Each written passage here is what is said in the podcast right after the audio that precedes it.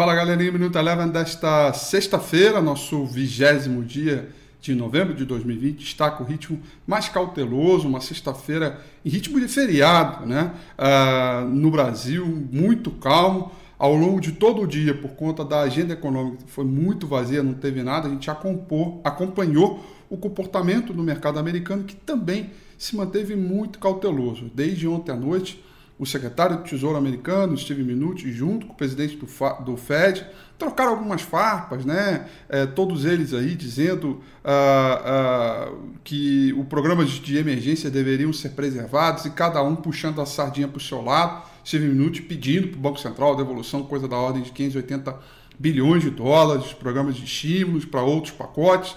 Isso deixou o mercado um pouco mais ali eh, na zona de cautela e com isso realizou. O S&P 500, que já vinha de uma atividade mais fraca na semana passada, essa semana confirmou esse mesmo quadro. O S&P 500 caiu 0,68%, o índice de mercado emergente uh, subiu 0,55% e o petróleo subiu 1,97%.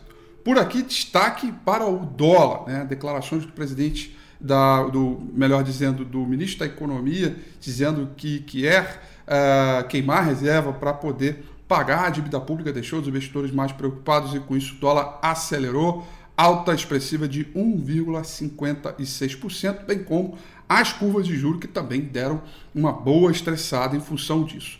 Por isso, o índice Bovespa fechou no terreno negativo, queda de 0,59%, mesmo hoje fechando no terreno negativo, na semana registrou alta de 1,26%, lembrando que ficou abaixo de uma zona de resistência importante dos 106.360 pontos, deixando o ritmo de cautela e fraqueza para a semana que vem. Destaque negativo ficaram para as ações da PetroRio, que ontem subiram 30%, hoje caiu realizou lucro de ontem caiu 6,07%. Já no terreno positivo, as ações da Pecar, do Grupo Pão de Açúcar, subiram 4,55%.